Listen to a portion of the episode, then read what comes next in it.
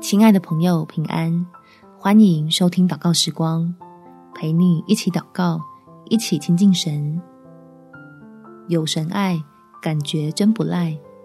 再提多书第三章第四到第五节，但到了神，我们救主的恩慈和他向人所施的慈爱显明的时候，他便救了我们，并不是因我们自己所行的义，乃是照他的怜悯，借着重生的喜和圣灵的更新。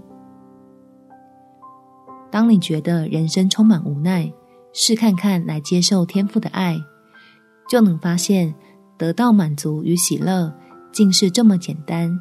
已经变得疲乏、味如嚼蜡的日常，跟随神就无比精彩。我们一起来祷告。天父，谢谢你将这么好的救恩给我，能凭着永生的盼望成为后嗣，预备得着神家中的产业，就好像突然找到了人生的捷径，迅速得到自己辛苦一辈子都不会有的福乐。所以，我要用信心来面对现在的处境，提醒自己记得你要赐平安的心意。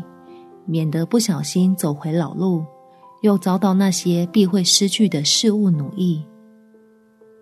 让每天都能开开心心的，在你爱里领受新鲜的恩典，来做于人有益的美事，欢喜经历。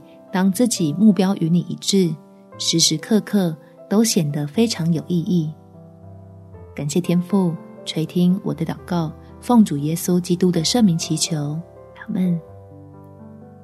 祝福你，在神的爱中得着丰盛，有美好的一天。每天早上三分钟，陪你用祷告来到天父面前，让此生不白来。耶稣爱你，我也爱你。